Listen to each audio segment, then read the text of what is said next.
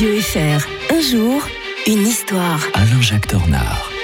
L'historien de Radio Fribourg avec nous comme tous les matins. Bonjour Alain-Jacques Tornard. Bonjour Mike. On va revenir un 17 janvier 1945. Les soviétiques entraient dans Varsovie. Oui, ils libèrent Varsovie, euh, mais dans une ville complètement rasée.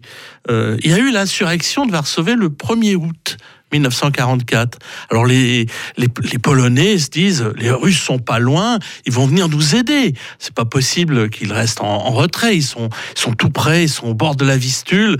Eh bien non, les soviétiques, euh, les, troupes soviétiques ont reçu l'ordre de rester sur place, de ne pas bouger, de ne pas traverser la Vistule, pour laisser les nazis détruire les résistants polonais, parce que c'est pas forcément les résistants qui plaisent beaucoup aux soviétiques. Ce ne sont pas des communistes forcément.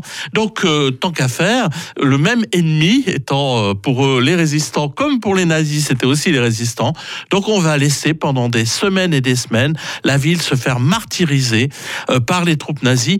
Les, les, les soviétiques pousseront le cynisme jusqu'à fermer les aéroports qu'ils occupaient près de la ligne de front pour empêcher les autres alliés éventuellement de ravitailler la résistance. Quelle drôle de libération. Hein. Vous, vous, vous rendez compte euh, Alors, bien entendu, tout, tout, ça se passe très très mal pour les, les pauvres résistants.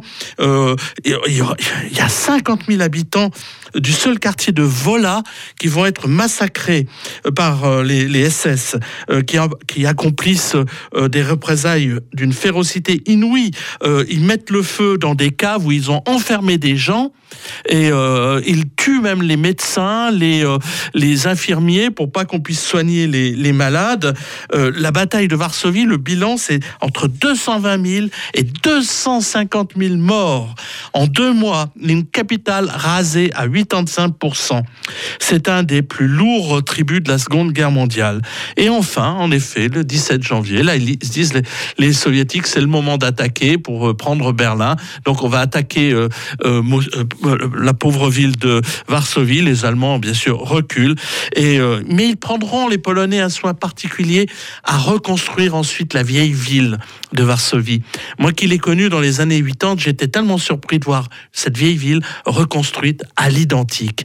Mais il n'empêche qu'entre-temps, toutes les élites polonaises auront été détruites et ça se ressent encore aujourd'hui parce qu'on sent qu'il y a eu une grosse perte à ce niveau-là.